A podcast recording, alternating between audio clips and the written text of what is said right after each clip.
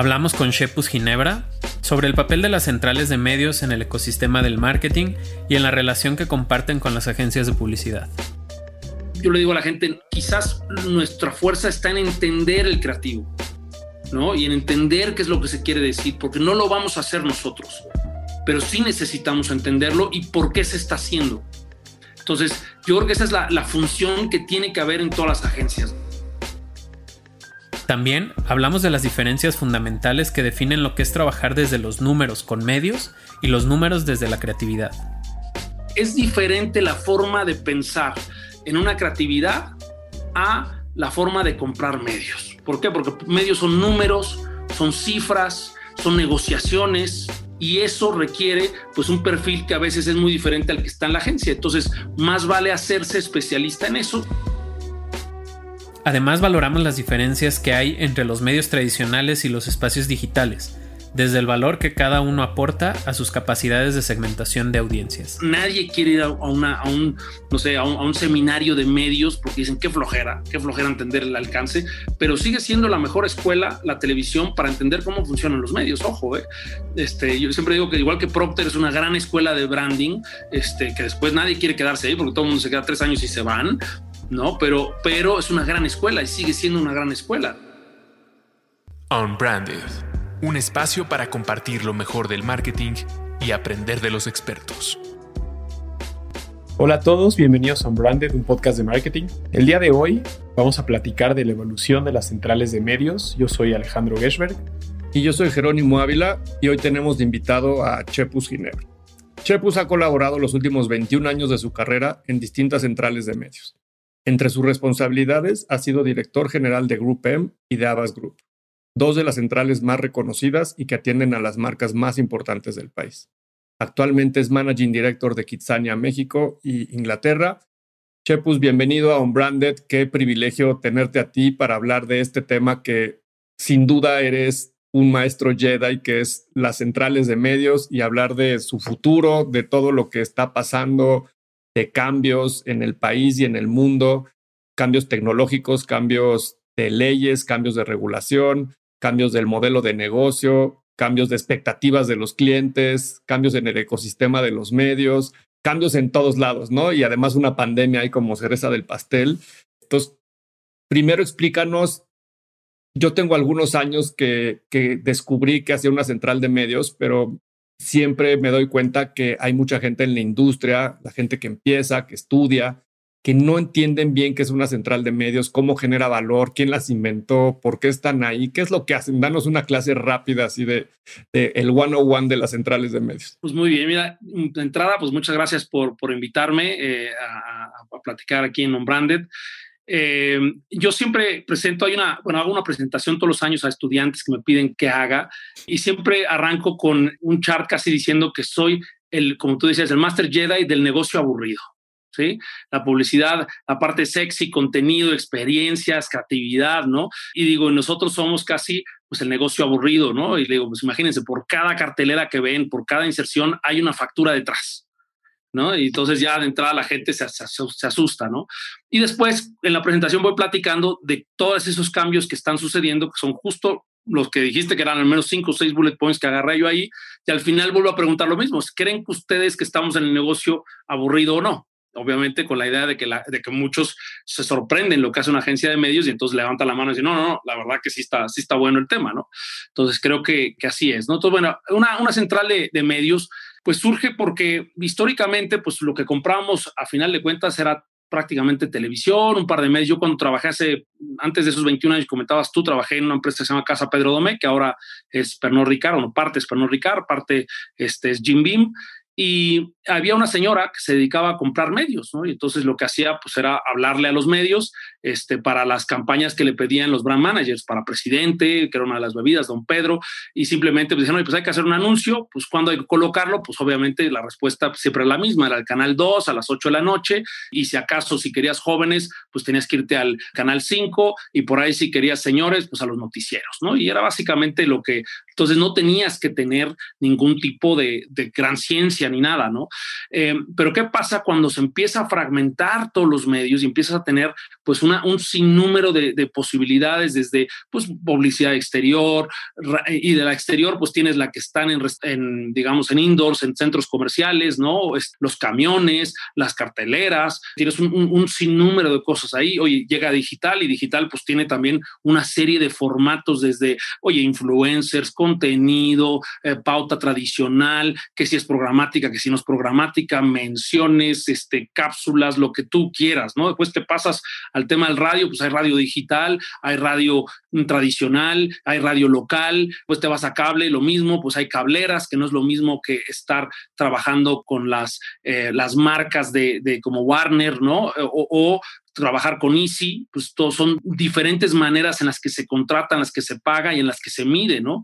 Entonces todo eso se empieza a complejizar muchísimo y de repente pues surgen, y aquí en México la primera agencia digamos, sofisticada o pure player que existió era Media Planning. Media Planning llega de, de, España como una respuesta a otras grandes agencias que existían en Europa, que era una era Tempus, por ahí algunos que lo conocieron, o CIA en, en Inglaterra, eh, el, que, que, eran empresas que dijeron, oye, es diferente la forma de pensar en una creatividad a la forma de comprar medios. ¿Por qué? Porque medios son números, son cifras, son negociaciones y eso requiere pues un perfil que a veces es muy diferente al que está en la agencia. Entonces, más vale hacerse especialista en eso. Surgen esas agencias, Media Planning lo lanza en España, súper exitoso y lo trae a México y justo con esta idea de que llegaban con las marcas, le dicen, oye, tú estás metiendo todo en el canal 2 y resulta que si lo metieras aquí combinado con exteriores y con tal, el impacto de tu campaña sería mucho mayor.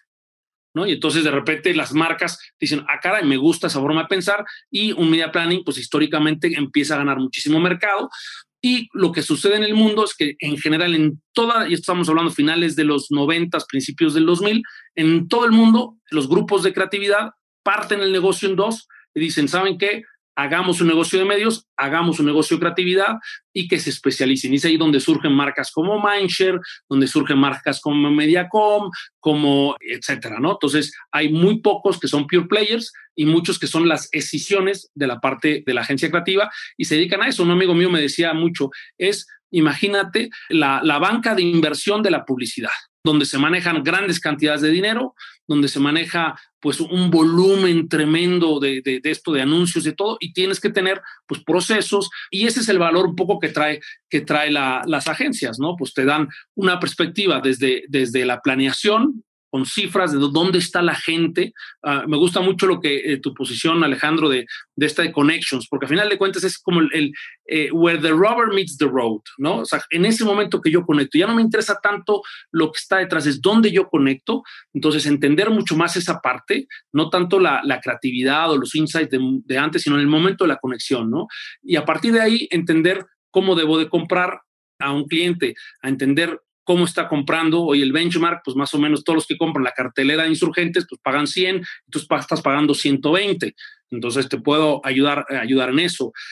Y después, obviamente, en desde la facturación de ese espacio, el pago de ese espacio, a veces incluso financiamos, tenemos un rol parecido a veces al de los mayoristas de un gran eh, almacén o lo que sea. Entonces, a, a, veces podemos actuar como eso, a veces financiamos al cliente y dice, ¿sabes qué? Ahorita no puedo, pero ayúdame a negociar, que pagues al, al, medio y después yo te pago de vuelta. Este, entonces, tenemos un rol, la verdad, que, que pues como un intermediario, como existe en muchos lugares. También se, se nos, se nos tilda de, de burocráticos, por supuesto, ¿no? Pero también, pues cuando manejas, no sé, pues en el caso de, de Grupo M, pues habrán sido 11 mil millones de pesos, ¿no? Entonces, el, estás hablando de, una, una serie de procesos que tienes que cuidar, pues para que la lana pues, llegue al lugar donde tenga que estar, que se pague lo que se tiene que pagar, porque un error en, en, en, en esos volúmenes es una bola de nieve tremendo.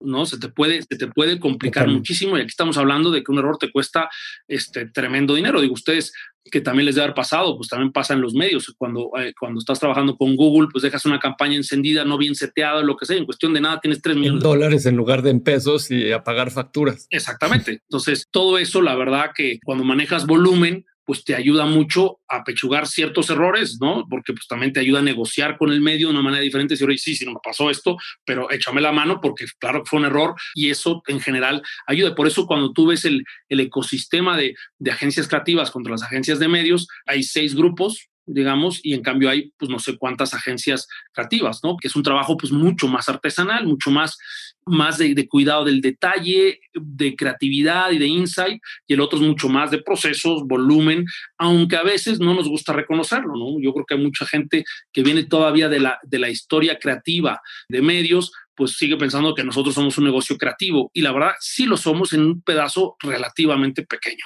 No digo que no, que, no sé, que no podamos ganar leones y creo que todos hemos ganado alguno por ahí, pero no es nuestra actividad principal.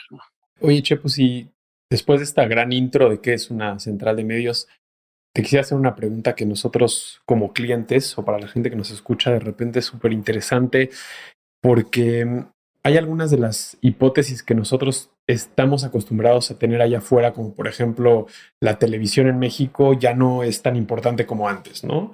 Y, y son algunos errores que podemos estar cometiendo porque creo que lo que pasa es que no es que la tele deja de tener alcance, no es que la tele deja de ser tan relevante, sino empieza a ser más relevante escoger el momento preciso, ¿no? Y, y entender qué son esos momentos, por ejemplo, en la tele, como lo puede ser una Eurocopa, un mundial de fútbol, un partido de fútbol eh, de la liga local, pero con un clásico. Y de pronto, como que nos, nos gana la emoción de la, de la, evolución y de decir, puta, me voy a salir de la tele y me voy a ir a, a, tirarme full digital, ¿no? Me voy a ir full Se empiezan a escuchar definiciones como performance marketing y me voy a ir completamente a, lo que puedo medir en tiempo real y no es como la, no es como la tele que me tengo que esperar no sé cuánto tiempo para ver si mi spot que me costó millones de 30 segundos funcionó, no funcionó. ¿Cómo se vive para una central de medios ese, esa evolución entre lo práctico que puede ser un medio creativo, perdón, un medio digital versus todavía el impacto y el alcance de un medio tradicional para no perderte de, de ninguno de los dos lados de la, de la moneda? A ver, yo creo que tienes dos puntos que, que son muy ciertos, digo, parecen contradictorios. Uno es un hecho que la gente no está viendo televisión. O sea, sí, cuando tú te vas a un sector, o sea, mis hijos no saben lo que es Televisa, no tienen ni idea, nunca han prendido la televisión en su vida, en serio, este, y eh, tampoco saben lo que es este TV Azteca, ni siquiera. Te, te, maneja Netflix y HBO y Amazon Prime. Entonces, y eso, cuando tú ves el inventario, el inventario de comercial, pues además no hay inventario comercial. Entonces tienes un problema de decir, oye, aunque yo quisiera estudiar ahí, es que no vas a estar. Yo alguna vez escribí un artículo de que van a ser muchísimos años hasta que Netflix saque, saque anuncios o no. Digo que ahora se va a acelerar seguramente con Disney, pero eso, eso es otra, toda otra conversación. ¿no? Entonces sí es un hecho que es muy difícil estar llegando a ciertos segmentos. Ahora, también es cierto que la gente, y también lo puedes ver en Estados Unidos, este, sí le han comido mucho el, mercado, pero efectivamente la televisión se sigue viendo y particularmente pues en los eventos en vivo, en, los programas, en todo lo que es pues desde eh, la NFL, obviamente deportes, eh, eventos especiales como los Oscars, claro que se siguen viendo porque no hay mejor lugar que verlo ahí. Si lo quieres ver en digital y que se te congele la pantalla cuando van, van desde el minuto 93 de ayer en el donde este, Suiza y, y Croacia y lo que sea empatan el partido, pues claramente nadie se va a arriesgar ni, pero ni hacerlo, ¿no? Entonces, y la mejor manera de balancearlo, y es ahí donde, donde entra mucho eh, la dificultad que tenemos nosotros como agencias, es primero te enfrentas muchas veces a un brand manager de, de 25 años que cree que, el, de que solo es así, ¿no? De que efectivamente no se ven, y no es cierto. ¿no? O sea, sí hay muchos elementos y luego hay productos, hay productos que, o sea, si eres una cerveza, pues no te olvides que la cerveza la puede comprar el, el 80% o 70% de la población, ¿no? Oye, que si eres quizás un BMW, como decía una vez un, cliente que tuve que hacía una aplicación que se llamaba Line, tratando de, competir contra Facebook y, contra otras cosas, decía, bueno, a mí la única, si alguien no es capaz o no puede pagar una TV de paga, no me interesa como cliente. Ah, pues muy válido también. Muy válido lo que está diciendo, ¿no? Entonces, eso hay que tener de entrada. Y esa, como tú dices, una conversación, pues bastante racional, a mí lo que me gusta, yo soy ingeniero, como Jerónimo estudiamos, de hecho, en la, en la misma universidad, pues me gusta. Yo también soy ingeniero. ¿Tú también? Mira, bueno, estamos, estamos amolados entonces. Este, entonces, pero me gusta mucho el, el, argumento de decir, a ver, es que si tú llegas de esta manera, pues vas a llegar a tanto y si tú llegas a otro, y los números en ese sentido no mienten, no son perfectos, pero te dan una gran guía. Entonces, sí es un proceso de, educar, es un proceso que además nadie quiere ir a, un, no sé, a un, seminario de medios porque dicen qué flojera, qué flojera entender el alcance, pero sigue siendo la mejor escuela, la televisión, para entender cómo funcionan los medios. Ojo, ¿eh? Este, yo siempre digo que igual que Procter es una gran escuela de branding, este, que después nadie quiere quedarse ahí porque todo el mundo se queda tres años y se van, ¿no? Pero, pero es una gran escuela y sigue siendo una gran escuela, ¿no? Aunque, aunque hoy quizás hay cosas más sexys, más, más, que ha crecido mucho más que Procter, pues a cualquier persona que le digan, oye, ¿quieres trabajar dos, tres años en, en Procter? Pues la verdad, no es una mala movida en tu currículum, ¿no? Y lo mismo pasa a trabajar con televisión, que son, pues es quizás el primer medio que tenía mucha claridad de las cifras, de las mediciones, de lo que hay detrás. Y eso, la verdad que, digo, ya sé que no es sexy, por eso digo que estoy en el negocio de no ser, del no sexy, pero pero sí creo que es fundamental, ¿no? Entonces, y la otra que también es bien interesante, que ya con esto cierro tu, respuesta, es el tema de hacer análisis, ¿sí? Hoy, eh, la verdad que si algo me ha pasado es que tú metes televisión en casi todos los productos y se dispara en general, televisión y exteriores, ¿eh? se dispara las ventas o las respuestas o el performance de lo que quieras, ¿no? No es sorpresa que tengas a, Amazon por todos lados, no es sorpresa que esté Netflix por todos lados. Ojo que luego Netflix, por ejemplo, es interesante cómo migra, ¿no? Yo lo tuve cliente y cómo migró de generar awareness y generar gente que ya estaban suscritos a decir, bájale a eso, mete mucho menos nada más en casos de, innovación y después ya tengo que hacer un tema de uso y trabajar mucho en cómo los mantengo con la innovación y entonces, porque ya son mis clientes, pero durante un tiempo, pues para eso es la televisión, para generar awareness y conocimiento. Y yo personalmente creo que estamos otra vez en la era del awareness. Es tan caro hacer y es tan difícil hacer awareness que hay cantidad de productos que salen a la calle y nadie sabe para qué son. A mí, y digo, tengo un ex colega tuyo, Alejandro, que se fue para allá una cosa que se llama justo, ¿no? Pues, pues dime quién lo ha visto, perdón que lo, que lo diga, y quién lo entiende. Pues te va a llegar por un banner, por un no sé qué, pues no es suficiente. Cuando lanzas una marca, tienes que explicarla bien. Y, y, también se lo decía yo a Nike, Nike, oye, tienes productos, son geniales, a mí me encanta correr, pero nadie se entera. ¿No? O sea, se quedan en un nicho y si quizás es lo que quieres, porque si te van a agotar tus corridas y son poquitas, perfecto, entonces sea lo digital. Pero si quieres vender muchas camisetas y mucho de esta tecnología, vas a tener que explicarla. Y creo que son cosas muy básicas, es el funnel y entender dónde entra cada medio. Y pues sí, la, el search no podría funcionar si tú no conoces, si, si tú vas a un search sin tener una marca fuerte, te van a matar. O sea, no tienes un diferenciador. Claro, y el diferencial muchas veces simplemente que te tengan en la, en la cabeza. Pero si alguien entra, Totalmente. coche de performance o que digan Ferrari, ah, muy diferente. Bueno, ganas, asegúrate que esa pelea la ganas. Y he estado teniendo varias conversaciones últimamente con gente de fintech, ¿no? Que obviamente ha sido una industria que ha crecido muchísimo y han salido muchos jugadores nuevos, muchas startups, muchas startups que han logrado un buen financiamiento. Y todas tienen el mismo problema que es la construcción de marca, Chepos, que es esto que dices, ¿no? ¿Por qué? Porque todas esas startups invierten muchísimo en digital, empiezan a hacer su conversión de empezar a tener demanda en digital, porque obviamente digital es, es muy preciso hacer eso. Potente, claro. Pero a la hora que quieren escalar, se dan cuenta que tienen un reconocimiento de marca de poquitos puntos, o sea, menos del 10%, como dices tú, justo o cualquiera otra de estas marcas nuevas, no trabajan como se trabajaba antes, que primero hacían la parte de discovery, de awareness, y después hacían la conversión. Ahora empiezan al revés, ¿no? convierten y luego crean la marca. Te voy a decir cuál es el, tema también. La gente cree que awareness es solo marca. ¿Sí? Ok, e, es Corona. Perfecto, buenísimo. En algunos productos, pues sí, efectivamente, pues, Corona, cerveza, deliciosa, ya estás. Pero luego hay un awareness más técnico. Yo, le digo, es awareness general y awareness particular. O sea, ¿qué haces? Ok, sí, sé que justo. ¿qué sabe? ¿Qué hace justo que no pueda hacer Rappi o que no pueda hacer. Ah, eso también es awareness.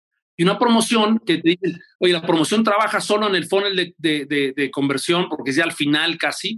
Pues sí, ¿y de qué se trata la, promoción? 3 por 1 3 por 2 es Bogoff, es, todo eso es awareness. O sea, al final de cuentas, el problema de, todo es que hemos separado los mensajes en, entender y de verdad es que todo acaba por awareness. Y entonces, claro, tienes que empezar a decir, primero tengo que entender la marca y después, ok, pero también tengo que entender qué hace esa marca. Y las fintech tienen un problemón porque las que te dan créditos es las que te dan crédito por amigos de Facebook, ¿ok? Entonces, según tus amigos, te doy un crédito, ya está. Esa es una, manera. La otra, las que te dan crédito en base a tu teléfono. PayJoy por ahí. Eh, oye, pues sabes qué pones de colateral el teléfono y ya te doy un crédito. Bueno, pues es muy diferente. Eh, o sea, eso es tan nuevo que o cada uno es un modelo de negocio tan distinto como dices que hay que explicar. Hay que explicarlo, hay que explicarlo y no nada más decir PayJoy, porque el también PayJoy, ¿qué es eso? Es una tarjeta y luego más los nombres que ponen tampoco ayudan, ¿no? Este, pero, pero sí es cierto, o sea, el problema es ese, que luego, que son dos niveles, siempre, siempre decíamos una awareness, en, el mundo de medios es, hay una awareness general y una awareness particular. Y la awareness particular es eso que hace que entiendan tu modelo. Y, y esa parte también se nos olvida, se nos olvida. Yo creo que cuando tú ves la inversión que tienen las startups justo en Estados Unidos, es brutal, es brutal porque se dan cuenta que tienen que explicar el negocio. Oye, con esto voy al siguiente tema porque muchas de estas reflexiones creo que se resumirían así como back to basics, ¿no? Este, como regresar a estas grandes pilares del marketing, de la compra de medios, de la medición.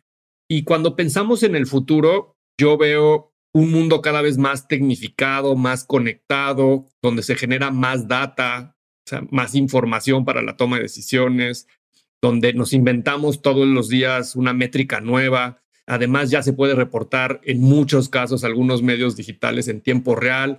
Entonces hay esta idea de que ahora hay que hacer como este data scientist o este consultor, no sé las consultoras como Accenture, cómo tendrán que ver en este ecosistema nuevo de la toma de decisiones. A veces como que existe esta idea de que pauto en la inmediatez, ¿no? Decías de los niños, de tus hijos. Los jóvenes viven en esta época de que todo es inmediato, ¿no? Le picas, se descarga la película, le picas, empiezas a jugar. O sea, le picas y recibes el Rappi, todo es inmediato, todo es fácil, ¿no? Y creo que si esa misma mindset lo trasladamos a la compra de los medios, pues uno piensa que pauta en Facebook y al día siguiente hay una cola en tu restaurante o en tu tienda o en tu farmacia o en el negocio que estés. Y no funciona tan así, o sea, las cosas no son tan inmediatas. Los negocios toman tiempo construirse y crecerlos, igual que las marcas. Y es un tema también de consistencia, ¿no? O sea, yo creo que construir una marca es a base de frecuencia y ser consistentes con el mensaje hasta que la gente pues genera esta recordación. Es como el sistema inmune, ¿no? O sea, tarda el tiempo en, en generar esta, esta recordación. A veces pareciera con esto que explicas de cómo funcionan las centrales, que los procesos son necesarios para poder tener control de una operación tan grande y tan compleja en lo administrativo, en lo financiero, en, en la planeación, pero también a veces hoy premiamos más la agilidad, ¿no? De las agencias pequeñas o, o de quien puede, los clientes todo lo quieren para mañana y entonces la agencia que me lo tiene para mañana, pues es la mejor agencia. Aunque tampoco le pague aunque tampoco les paguen, pero a veces también perdemos de lado, pues es la mejor agencia, pero quién sabe si tenga el control, ¿no? Y quién sabe si esté haciendo las cosas con la documentación correcta y con los procesos adecuados. Entonces, en este, con todo esto como contexto y como ideas, ¿hacia dónde crees que van las agencias? O sea, ¿tú crees que las agencias del futuro están en la automatización? ¿Tú crees que las agencias del futuro están en la creatividad? ¿Está en el planning, en saber administrar la data del cliente? Sea, si tú hoy tuvieras que escoger a dónde llevar una de estos grupos en los siguientes 10 años, ¿cuáles serían tus pilares? Pues mira, yo creo que definitivamente hay, eh, como tú dices, la evolución es el back to basics, es, yo sí creo que el qué sigue siendo el mismo, el cómo es lo que ha cambiado radicalmente, ¿no? Y es ahí donde hoy entender cómo se mueve el cómo, o sea, lo que hablábamos, pues si la gente está en Netflix y no tienes anuncios, pues no te vas a poder anunciar ahí, pero vas a tener que seguir generando awareness general y específico. ¿sí? Entonces, ¿dónde lo vas a generar? Pues quizá ya no lo vas a poder hacer en esa televisión, pero si hay exteriores en la calle.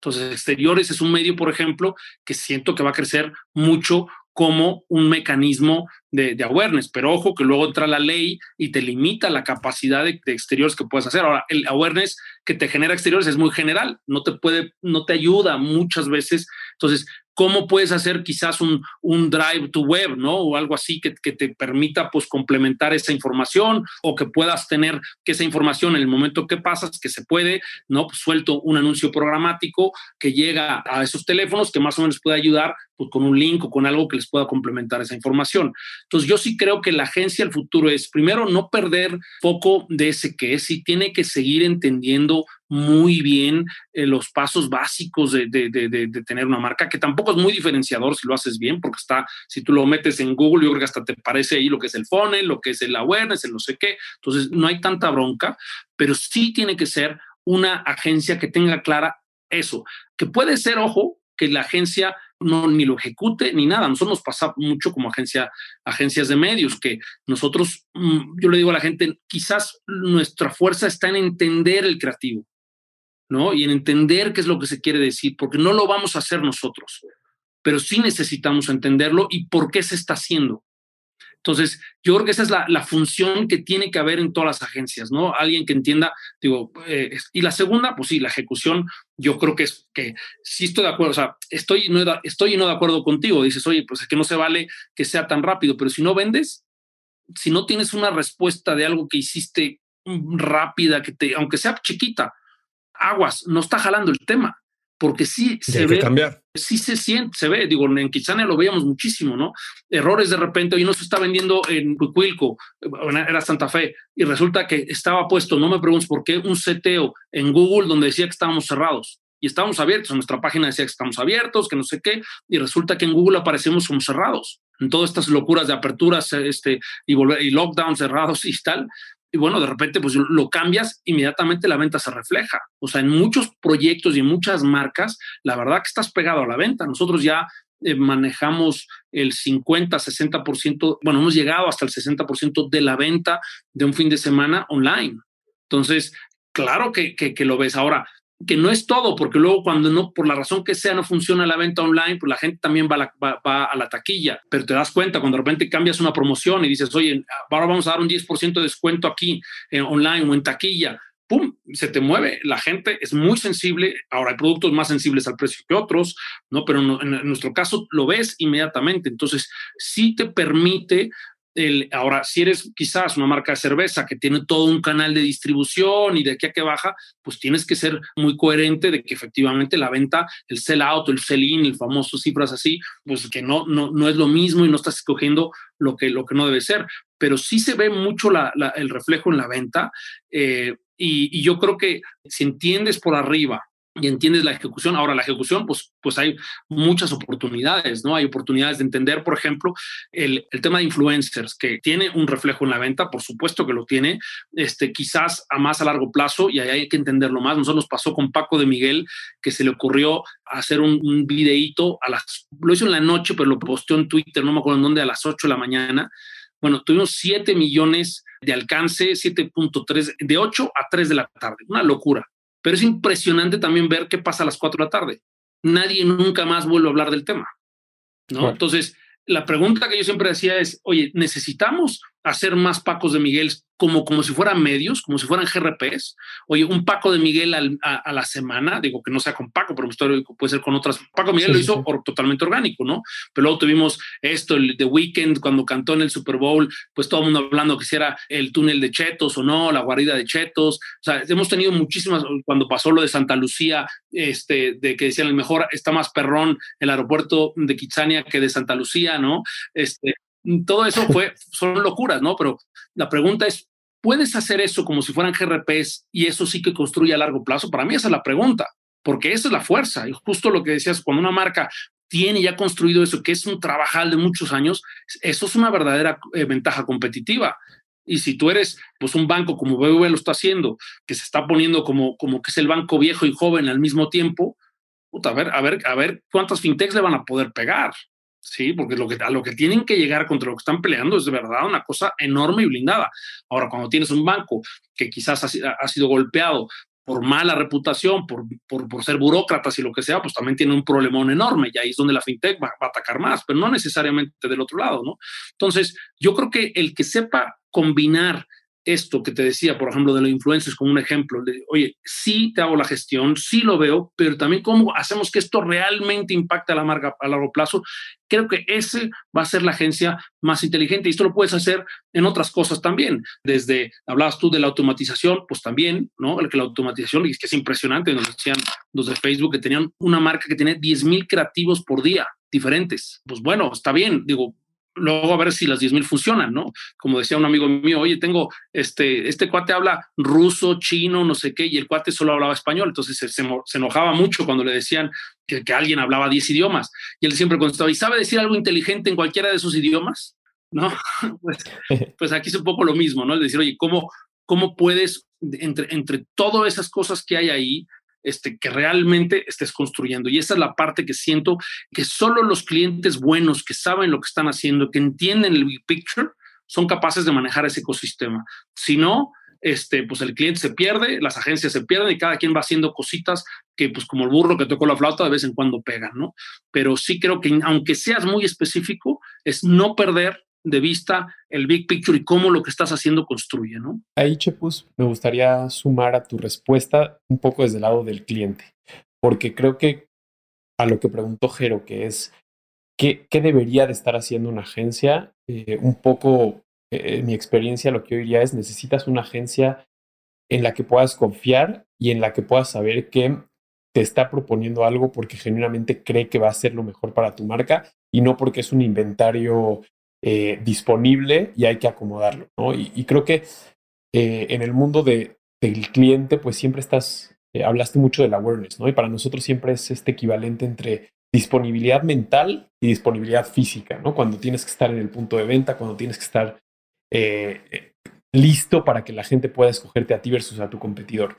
Pero también está el funnel y, y por eso te hablo de la confianza y, y, de, y, de, saber que del otro lado tienes una agencia que te va a decir, eh, no sabes cuántas veces en mi carrera me hubiera encantado que me dijeran, oye, es espectacular no sirve para un carajo. No sirve para un carajo porque el espectacular en tu estrategia de medios tiene que, traer algo de, awareness, tiene que construir al funnel, tiene que ayudar a eso que tú mismo, eh, nos acabas de decir, que es, te está poniendo una base, te está seteando una base para que después tú puedas hablar de promoción, tú puedas hablar de algún eh, de algo funcional de tu producto, pero ya sepan quién eres, ¿no? Entonces tú no puedes hablar de tu sabor, no puedes hablar de tu frescura si la gente no sabe quién eres. Eh, y cuando de repente llega a tu agencia y te dice, y te provoca y te dice, oye, es espectacular, se acaba de convertir parte de la foto del periférico. Es, es espectacular, ya es parte del segundo piso. Las corcholatas de... Sí, sí, sí. Ya es parte del, de, lo que la gente sabe que está ahí y si deja de estar tampoco lo van a extrañar porque la gente ya, ya pasó de, de, su digamos que de su visión de primera intención. Entonces, eh, yo creo que no es menor como cliente tener una agencia de medios que te pueda ayudar a decir, bueno, tienes que mantener algunos medios tradicionales, pero manténlos de una forma que te haga sentido y que crezca tu negocio. Vas a hacer, eh, todo un ejemplo que, que, me parece a mí espectacular. Una vez estuvimos cuestionando el out of home, ¿no? Porque el out of home, a diferencia de digital o de programmatic, pues la conversión es mucho más compleja y, y como bien dices, construye a lo largo del tiempo. Pero, pero de pronto pueden haber eh, eh, efectos transmedia donde del out of home te puedes ir a digital con un código QR, donde puedes hacer un call to action donde le ayudes al consumidor a que tu out of home no sea solamente un mensaje, sino el out of home detone una promo o detone esta, estas ganas de buscar de alguna forma eh, el producto o la innovación que estás comunicando. Entonces, solo sumar a tu punto que, que, del otro lado tiene que haber un, partnership en el que tú sabes que lo que te van a ofrecer te conviene eh, y, es una confianza, ¿no? Y con esa confianza me gustaría llegar a, al siguiente punto que es la privacidad, las... nada más déjame, construir sobre lo que acabas de decir, porque esto es una cosa que viví mucho ahora que estuve de, cliente, ¿no? O bueno, que estoy que de, de, de, este lado del cliente. Y es que si esa conversación es increíble la cantidad de veces que las agencias se, les olvidan dos cosas. Una, bueno, agencias y clientes es entender el negocio. Hablemos del negocio. O sea, asegúrate que tienes claro el negocio sobre el que estás construyendo. A mí me llegaron a decir, oye, hay que invertir, hay que invertir. Le digo, ¿qué no sabes que estoy cerrado? ¿Qué no sabes que llevo tres meses cerrado? Y sí, no, pero hay que construir. Es que, ¿qué no sabes que no tengo absolutamente ni un peso en este momento? Estoy corriendo el 70% de la, de la gente. Entonces, yo digo, o sea, ¿por qué pasa eso? ¿Por qué somos del lado de la gente, cuando está lado de la agencia, tan, tan insensibles, tan poco conocedores? Es una relación. También parte es problema del cliente decir, oye, siéntate y te platico cómo están las cosas, porque tú tienes una perspectiva una relación. Entonces creo que es fundamental, fundamental. Yo voy a hablar de, casos buenos que estoy muy orgulloso, pues de cosas donde ha sido sentarse y decir, tu negocio tienes este problema, este es el problema y vamos a resolverlo, ¿no? Y efectivamente ahí construyes todo alrededor de cómo resolver el problema, ¿no? Entonces, creo que eso es un, un, tema definitivamente de que hay que resolver y que definitivamente creo que cuando las buenas partnerships son de verdad así, ¿no? Yo, de hecho, me pasó una vez con ustedes, hace muchos años que, que, trabajé con este, InBev, ¿no? Y, y, y, nos trajimos un cuate que nos explicó un poco el mercado, nos dijo, ¿sabes qué? El mercado, o sea, peleamos tan de frente contra la otra, la otra cervecera, más o menos, no tanto como uno cree porque tienes exclusividades en las tiendas, en no sé qué. Entonces, realmente es más un tema de cómo exploto la ocasión para subirla de nivel, por ejemplo. Oye, pues te entra una corona, pues cómo me la llevo, pues a que sea una estela. ¿No? ¿Y por qué? Porque ya está ahí subo el valor. Oye, la otra, tengo un problema regional porque en el norte tengo tecate. ¿Y cómo, cómo ataco ahí? Entonces, entonces, de repente, en cinco horas dijimos, no, hombre, hay que cambiar toda la estrategia de medios. Y se me hace importante porque sí creo que la relación entre cliente y agencia se ha distanciado en compartir esa información del negocio y lo mismo pasa en las agencias creativas que en las centrales de medios que en las digitales. Y creo que en las digitales todavía más de repente nos ponen ahí como, pues ustedes hagan el Facebook y no nos explican el negocio como dice Chepus. Yo creo que las agencias del futuro vamos a tener que ser más inteligentes en la propuesta de valor que le ponemos a la mesa a los clientes y solo vamos a lograr esa inteligencia a partir de esa información y ese entendimiento para poder hacer mejores soluciones, ¿no? Me gustaría platicar para, para cerrar un poco el episodio, Chepus, de, dos temas que están como en la coyuntura, que es todas estas nuevas regulaciones de la privacidad de datos, ¿no? La supresión de las cookies y eso cómo cambia el negocio. Y también preguntarte de esta nueva ley de medios que se aprobó en México y saber qué opinas, ¿no? ¿Es un cambio positivo, negativo? ¿Cómo afecta a los pequeños medios? ¿Las marcas están listas para poder operar parte de sus campañas, pagarle a los medios? Como, decías al principio, uno de los roles de las centrales es el financiamiento y toda la parte administrativa, ¿no? Los miles de facturas y los miles de pagos que hay que hacer atrás de una campaña. Y las marcas, yo pensaría que no están listas y esta ley un poco también las pone ahí contra la espada y la pared. ¿Qué opinas tanto de la privacidad como de la nueva ley? Pues mira, de la privacidad, sobre todo más del tema de cookies, ¿no? Que pues con todo lo que está haciendo Chrome y Google, pues va a impedir que se puedan tener third party cookies. Eso yo creo que van a suceder varias cosas. O sea, eh, hablando, tú hablabas en la pre plática, ¿no? De la importancia de los medios, yo creo que va a crecer. ¿Por qué? Porque ahora vamos a regresar a una estructura de medios muy parecida a la que ya teníamos antes de lo digital, donde hay paneles que evalúan las audiencias y te dicen, oye, este medio pues tiene más gente que le gusta el fútbol o este otro medio pues tiene más gente que le gusta X cosa, ¿no? Entonces tu relación va a ser mucho más construida con el medio simplemente por eso, porque vas a buscar una audiencia tradicional que vaya ahí, ¿no? Entonces yo creo que el medio va a cobrar ventaja.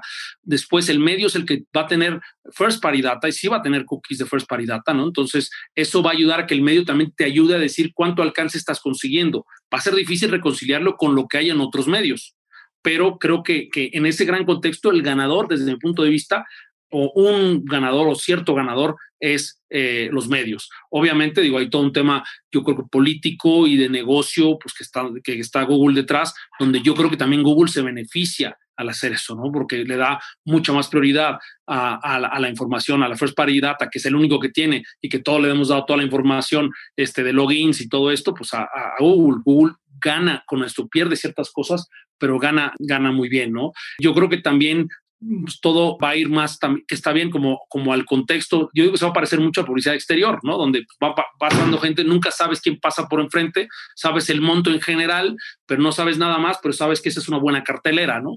Eh, aquí va a pasar en digital un poco lo mismo, donde este, pues vas a poner un anuncio, vas a, ir a un lugar donde haya tráfico y vas a asumir que quizás son gente diferente, este, porque pues va a haber gente que quizá va a pasar tres veces, pero de alguna manera vas a darte cuenta que es mejor una cartelera en insurgentes que quizás en otro lugar, o puedes buscar carteleras en otros lugares porque realmente estás entendiendo que ahí es donde hay que hacerlo. Entonces va a ser una, curiosamente va a ser un back to the future, ¿no? Porque vamos a regresar a una publicidad mucho más tanteada, mucho más de por aquí viene, ¿no? Con, con, con de instinto. Sí, y yo creo que esa, esa es una, una cosa interesante, ¿no? Yo creo que también es probable que veamos marketplaces de first party data, donde vamos a empezar a generar muchísimas alianzas, tanto de los anunciantes con jugadores, como que ya marketplaces que digan, oye, yo te paso la información que ya está curada y aprobada por este, opt-ins, este, pues multi-alcance, ¿no? Si lo quieres llamar así, y eso ya lo está haciendo, por ejemplo, de Trade Desk, este, y yo creo que va, va a haber hasta empresas que se dediquen solo a eso, ¿no?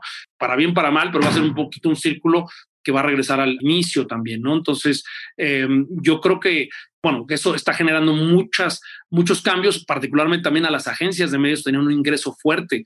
De eso, pues era el, curar esas, em, esas audiencias, incluso había este, fees de tecnología por eso, este, había también diferencia compra-venta, ¿no? De que comprabas una cookie a uno y la vendías a dos, todo eso pues va a cambiar muchísimo porque no se va a dar ni de la misma forma ni con la misma velocidad, pero al mismo tiempo se va a dar un mejor acercamiento con medios, se va a trabajar mucho más de, de cerca como, como se venían trabajando de otra manera, ¿no? Entonces, va a estar muy interesante. Ahorita, pues ya sabes que, Google lo, lo, atrasó un año más. Yo creo que había mucha, mucho nerviosismo en toda la cadena de cómo hacerlo, de cómo realmente saltar del otro lado. Y bueno, pues yo creo que va a darle un año más a, a la gente para que se reorganice y también a los clientes para que también, digo, hay una implicación muy grande a, pues, enfocarte mucho más a CRMs, ¿no? Seguramente las agencias, muchas agencias creativas y digitales van a enfocar mucho más a eso, a ser más consultores de data sin silos y que le digas, oye, no seas bruto, nosotros nos pasaba, ¿no? Oye, estás en, o no, nos pasa, los que están recolectando información cuando estás en la taquilla, pues a veces no cobramos información, no tenemos el opt-in y sin embargo lo tenemos en digital o la compra en digital pues no está relacionada con nuestro plan de lealtad. Entonces, oye, pero ¿cómo puedo fusionar todo? Entonces necesitas a alguien que te dé la consultoría de que pueda trabajar sobre todo el aspecto de decir, oye, tienes oportunidades de data aquí, aquí, aquí, aquí. Si tienes estas restricciones o estas aperturas que puedas llegar a lograr o negociar con el cliente, pues te va a hacer que tengas una data mucho más interesante, ¿no? Entonces creo que también va a haber mucho, mucho trabajo por ese lado, ¿no? Y, y sobre la nueva ley, pues es, es un parteaguas, Así, así de sencillo te lo digo, es, un, es una, es, un, yo creo que hay un contexto bien interesante, para mí un contexto político detrás eh, grande de intercambio de favores, de, digamos, si tú ves los ocho consejeros que tiene el presidente, pues alrededor de, de, tres tienen que ver con medios tradicionales, medios que este, pues no se ve, no, quizá sienten que su negocio, porque estructuralmente está colapsando, es un hecho, lo que decía Alejandro, ¿no? De cómo, aunque no ha colapsado del todo, pero se ve, pero, pero claramente viene a la baja, no han recuperado ni recuperarán su, su lugar. Eh, y entonces necesitan volver a reafirmar el plan francés, el plan histórico que tenían lo, los medios, es lo que ha hecho que quizá no se caiga tanto el mercado entre televisión, porque como te obligan a comprar y cuando te sales de comprar al año siguiente te castigan en las condiciones, obliga a todos los, los anunciantes a mantenerse ahí comprando el mismo volumen, ¿no? Mientras que ya no refleja lo que necesariamente está pasando en el mercado. Entonces, yo creo que siempre han buscado este, en un oligopolio como el que tienes ahí, pues han buscado mantener ciertas condiciones. Y yo creo que ha habido un intercambio de favores donde te ayudo a ti en tu campaña electoral y necesito que tú nos pases esta pequeña ley que tenemos acá, ¿no? Que nos va a reposicionar en el contexto. Yo creo que es, digo, lo, digo tal cual porque estoy seguro que es así. Y, y, y, después, a partir de eso, pues a dónde se van? Pues a una restricción a las agencias eh, de sus ingresos. ¿No? entonces, tú, y voy a hacer un paralelo a ver si sirve. Eh, imagínate que a un Oxxo, ¿sí? Le dijeras que solo puede ganar dinero por vender productos. Dirás, pues sí, para eso está un Oxxo. Sí, sí, pero un Oxxo, ojo, tiene mucho, mucho más que eso, porque un Oxxo hace venta de boletos, en un Oxxo puedes hacer pagos de, de, servicios, ¿no? En un Oxxo puedes, eh, no, no, sé, hacer depósitos en tu Afore, entonces, hay una serie de cosas que ha sido una gran, de, una gran parte de la reinvención de un OXO que va por ahí y sí, también vende productos, pero, pero ¿Y, y, por qué vas a limitar a un Oxxo? Es decir, tú solo puedes hacer eso. Bueno, pues es, ese paralelo es lo que está pasando en, en las agencias. Están diciendo, tú solo puedes ganar dinero del fee que te paga un cliente. ¿Por qué? ¿Por qué no puedo yo de repente darle una consultora a un medio? ¿Por qué no puedo yo crear una herramienta de compra donde se beneficie por la información que está pasando por ahí un comprador o un vendedor de medios también, ¿no? Y eso requiere pues una inversión, que es lo que ha pasado con las agencias. Hablando del valor, pues todos los sistemas de administración requieren una inversión. Cuando tú entras el rubro de IT en una agencia creativa es mucho menor que el rubro de IT en una agencia de medios porque tienes que tener sistemas, tienes que pagar SAP o tienes que pagar Oracle o tienes que pagar o tienes que hacer tu propio desarrollo que vale millones de dólares. Entonces, el que tú limites, lo que va a hacer es que también limites el desarrollo y la capacidad de las agencias. Y eso es un poco lo que ha pasado, ¿no? Que las agencias de, medios o, no de medios, porque hay agencias también digitales que compran medios, obviamente, pues que solo puedan cobrar una determinada forma, ¿no? Entonces, creo que eso em, para mí afecta pues obviamente a, los, a los clientes también, porque los clientes se beneficiaban, por ejemplo, los rebates, que son el, el volumen, cuando llegas a un cierto volumen, los medios le dan a la agencia determinada cantidad de, dinero. Bueno, pues eso ya es algo que lleva muchos años en clientes sofisticados y pues como puede ser, pues obviamente eh, modelo, como puede ser Coca-Cola, pues ya tienen sistemas de, de, compra y de procurement muy sofisticados en los que ya esos beneficios se trasladan al cliente y el cliente utilizaba esos beneficios muchas veces para remunerar a la agencia. Bueno, pues eso ya no se va a poder hacer. Entonces también es el cliente el que se ve afectado porque al final de cuentas ese dinero ya no lo va a recibir. ¿No? Entonces, el ecosistema, o sea, de alguna manera afecta al cliente, afecta obviamente eh, a las agencias, afecta a los medios, porque también lo que existía o el volumen que había ahí de ingresos era un volumen que también lo tenían que utilizar los medios menos fuertes. O, o sea, un Azteca, te imaginarás que te da más volumen que un Televisa. ¿Por qué? Porque es el segundo de a bordo y también si te vas después a imagen, pues te va a dar más porque pues él necesita, es, un poco como el precio, el líder tiene la ventaja de poder mantener precio alto, pero el que no es líder tiene que estar, ¿no? Dando, bueno, pues, pues eso es lo que sucedía y es un, y yo cuando trabajaba en Domeca hace muchos años, pues por ejemplo con los mayoristas tenías pues, tres modelos básicos de, de venta, vendías y regalabas cajas, oye, te doy 10 cajas y te regalo una, o les dabas descuento, vas a comprar con un descuento sobre la lista, o la tercera te regalo productos pues, de promocionales, te regalo chamarras, te regalo este, encendedores, gorras, ¿no? Y, con cada jugador veías qué te convenía hacer más. Bueno, eso hoy está, está regulado en un segmento de la industria que además en muy buen plan es muy pequeño. O sea, tienes temas de petróleos, de energías, ¿por qué se meten en algo que, en el que a nivel de agencias de medios trabajarán 2.000 personas, que sí mueven un, volumen grande, pero no es el sector de las agencias. Sea, lo que está modificando esto no es a los clientes, no son los 80 mil millones de pesos de la industria, está afectando a los 2.000 o 3.000 que trabajan ahí. ¿Por qué? Un poco pensando que la gente que nos escucha son estudiantes que aspiran a ser clientes o, clientes de la industria o CMOs o entendiendo un poco que estamos en un país donde este tipo de leyes históricamente nos han enseñado que que van a haber huecos, habrá que encontrar qué huecos hay, qué huecos no hay, pero los clientes no estamos preparados para tener ni la compra de medios en ese volumen, ni el media planning eh, con la cantidad de gente que tenemos dentro de, la organización. Si tú fueras un, un cliente con lo que sabes de la ley, ¿qué estarías haciendo independientemente de lo que termine esta historia, que sabemos que le falta algunos capítulos, pero tú, tú si fueras o ahora como cliente, ¿Cómo te estarías preparando para lo que se viene? Yo creo que la, primera recomendación es, pues tienes que estar muy cerca de tu agencia.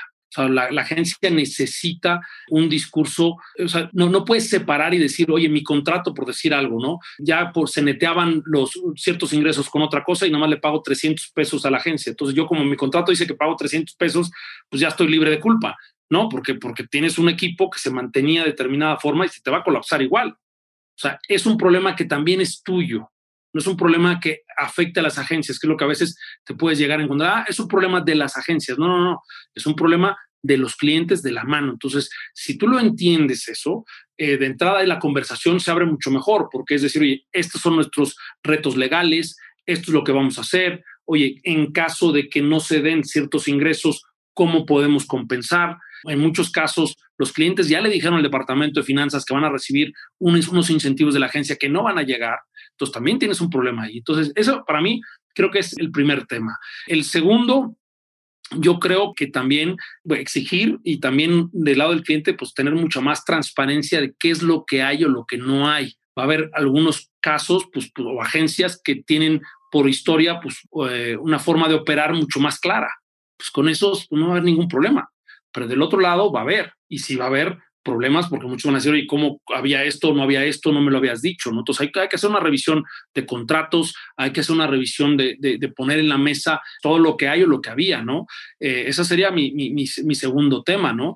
La tercera, pues también aprovechar a corto plazo, tienes tres meses para aplicar lo, lo anterior, bueno, al menos salva el año, salva que los ingresos que tenías que armar, pues trata de, de construirlos ahora para que entonces ya la agencia al menos le des un poquito de aire si, si tenían ingresos de inventario o ingresos de por ahí, no sé, porque quizás estamos siendo muy, muy técnicos, pero bueno, y lo, y lo pasas para después, el problema lo adelantas. Entonces, dale, dale ese oxígeno ahora a la agencia para que pueda también aguantar mucho más, porque yo creo que, bueno, que va a haber, va a haber amparos, por supuesto. Yo creo que también ya hay tanto la COFESE que estamos esperando que mande un comunicado de su interpretación, como el, el IFT justo publicó que ellos van a, interponer una queja de que esto va en contra de su fin casi social, ¿no? De su fin, este, que los ponen en, conflicto, los pone. Entonces, creo que, va a haber muchas cosas ahí. Entonces, lo que necesitan ahorita las agencias en gran medida es oxígeno en, en eso, de, de, que aquí a tres meses pues consigan eh, recuperar esos ingresos, de que esté esa conversación y esa tranquilidad, que lo que no tienen que hacer dentro de tres meses es empezar a pichar, porque entonces olvídalos, va a ser el último, el acabose, ¿no? Entonces, por eso creo que es importantísimo poderles dar, y, yo creo que se va a acabar resolviendo, digo, la ley misma de energía, este, pues se resolvió y, la derogaron, tal cual, ¿no? Porque era una cosa que no hace ningún sentido. Yo creo que esto va para allá, ¿no? Quita la libertad de, de comercial de los jugadores, o sea, es lo que eh, no, hace ningún sentido. Entonces, yo creo que va para allá, pero necesitan muchísimo los clientes. Sería eso, entender también, digo, sí tienes que prepararte para el peor escenario, decir, oye, si no hay los rebates, ¿qué le vas a tener que decir a tu financiero? Porque pues, en, muchos casos los clientes grandes, sobre todo los que recibían este tipo de cosas, pues tenían ya seguramente proyectado cuánto iban a tener o cuánto no iban a tener. La parte de facturación que tú mencionabas, Jero, ahí yo te diría que depende mucho, ya se hacía así, en muchos casos ya las facturas le llegaban directamente al medio y la agencia lo que hacía es un poco organizarlas, este, hacer, el, hacer los pagos y después cobrar más de golpe sobre el, cliente. Decir, pues me tienes que pagar 10 millones que se distribuyen de esta forma.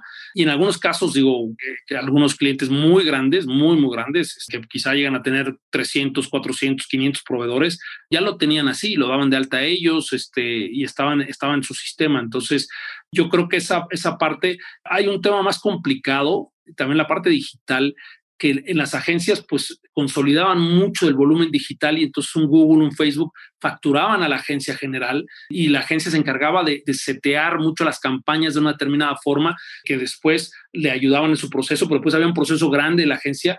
Ahí va a ser bastante más complicado porque ahí sí las, las, agencias, hablamos de estos errores cuando de repente no se te la campaña, pues eso se va a pasar, trasladar directamente a, cliente y va a haber muchos clientes que no lo van a querer hacer, que no van a querer tener ese riesgo. No van a poder tampoco, ¿eh? O sea, más allá de querer, tampoco creo que tengan la capacidad. No, claro. Las manos, la inteligencia. Totalmente, ¿no? Entonces, yo creo que esa, esa parte operativa, porque es muy operativa, digo, más allá de fiscal, que creo que, que es un tema, pero... la administración de todo ese flujo. Todo, todo ese flujo de información, y hubo una campaña, se cerró, no se cerró, ¿de quién es la culpa? Digo, yo me he tenido que tragar bastantes castigos de, de Google, con, porque esto podemos hablar también otra media hora de todo eso, ¿no? Pero sí es un tema yo, yo, no le veo gran futuro, la verdad. ¿eh? Creo que, que, vamos a acabar como industria. Y además, interesantísimo que por primera vez me siento que no somos las seis, los seis grupos de medios, sino que realmente hay muchos más Toda la industria. porque todos están metidos, ¿no? O sea, para bien o para mal, están metidas las agencias, están metidos los clientes, está metido un montón de, de jugadores ahí que se empiezan a dar cuenta del problema que esto, que esto va a generar. Eh, la COFESE no sabe cómo va a ser para estar controlando todo el ecosistema. Si duras, pues, o sea, ¿cómo es posible que la COFESE esté preocupada por una industria en la que cuando se picha, se picha con licitaciones? Eso, eso es una muestra de que no, que no es un mercado controlado, porque si no hubiera licitaciones. Y en cambio, eh, pues no pueden saber que Google y Facebook tienen 80, 70% de la compra de medios digitales en este país, donde tienes que la compra de televisión pues sigue siendo el 60% prácticamente de, controlada por Televisa, la de paga también es de Televisa. Entonces, cuando empiezas a ver, dices, por favor, no se me distraigan, no se me distraigan, que esta no es la pelea que hay que pelear. Y me gustaría terminar con eso, Chepus, porque se me hace una reflexión interesante de, de cómo a veces tienen que pasar estas cosas para que nos unamos como industria con todos los actores que hay ahí, ¿no? Clientes, agencias, medios, etcétera. Y también darnos cuenta de que es momento de reestructurar a lo mejor las relaciones que hemos tenido entre todos nosotros, ¿no? O sea, creo que independientemente de si la ley va o no va o cómo va, creo que una buena reflexión, Alex, sería también pues cómo las marcas llevan esta relación con sus proveedores eh, en términos de transparencia, en términos de tenerlos cerca, en términos de, de, ser claros un poco desde los contratos, las expectativas, la forma de compensación.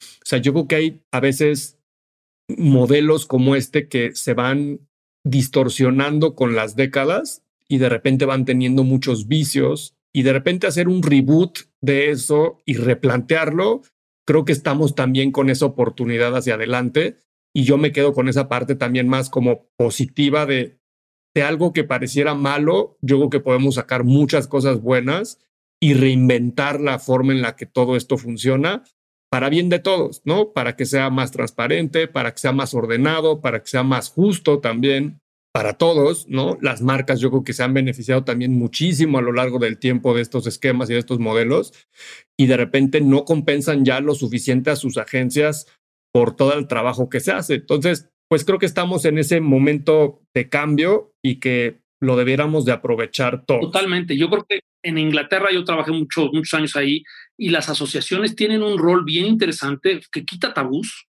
de verdad, que quita tabús decirle, señores, esto es todo lo que hay y recomendamos que se trabaje así de esta forma, de esta otra, de esta otra. Y hay una conversación con todos los jugadores que es bien interesante. Y yo creo que en México nos ha faltado mucho y sobre todo particularmente en el, mundo de los medios, porque quisieron en un momento tener una propia agencia separada, que hay, perdón, grupo de, de, de, como de agencias que... Asociación. Y no, no, no, hacía, no hacía del todo sentido, ¿no? Entonces creo que hay que efectivamente juntar a los jugadores y, todas las crisis son buenas, ¿eh? sin problema. Y creo que para finalizar, eh, creo que una buena reflexión es, venimos de, de un momento en donde hay un reboot de muchísimas cosas, ¿no? Una pandemia nos obligó a cuestionarnos en lo personal, en lo, en lo profesional, como industria, qué sí, qué no, y, y, cómo incluso la pandemia le dio una pequeña sacudida a esas personas que a veces, o a esos medios, o a esos clientes que a veces ni siquiera veían que en algún momento podían sufrir y de repente se encuentran con una pandemia. Y, y se, se junta el tema de la pandemia con, con esta ley y, como bien dices, eh, eh, de alguna forma tenemos que capitalizarlo, tenemos que cuestionarnos, tenemos que convertirlo en transparencia entre clientes, entre agencias, porque al final somos una relación de la cual uno depende del otro y uno no vive sin el otro, ¿no? O sea, si no hay contenido, no hay medio, si no hay medio, no hay dónde, cómo llevar el contenido, ¿no? Y creo que eso es lo que me quedo como conclusión y, y aprovechar para, para agradecerte tu tiempo, eh, tu, tu, aprendizaje. La, la verdad es que es increíble cómo puedes hablar de un tema que mm, normalmente es muy técnico, pero me encanta porque todos los que nos escuchan lo van a poder comprender de una forma sencilla y, y, para los que nos escuchan, si les gustó este capítulo, por favor compártanlo, taguenos a, a Chepus, a Jero, a Berna, a mí, para saber que nos están escuchando, compártenlo y, y, por favor, en donde sea que escuchen podcast, Spotify, donde sea que escuchen podcast, por favor denos un rate, un comentario y síganos en nuestras redes arroba branded podcast. Y muchas gracias, nos vemos en la siguiente. Gracias Chepus, gracias Jero. Muchas gracias a ustedes. Un gusto haberte tenido Chepus. A ver si fui sexy al final después de todo. Seguro, aprendimos muchísimo. Unbranded un espacio para compartir lo mejor del marketing y aprender de los expertos.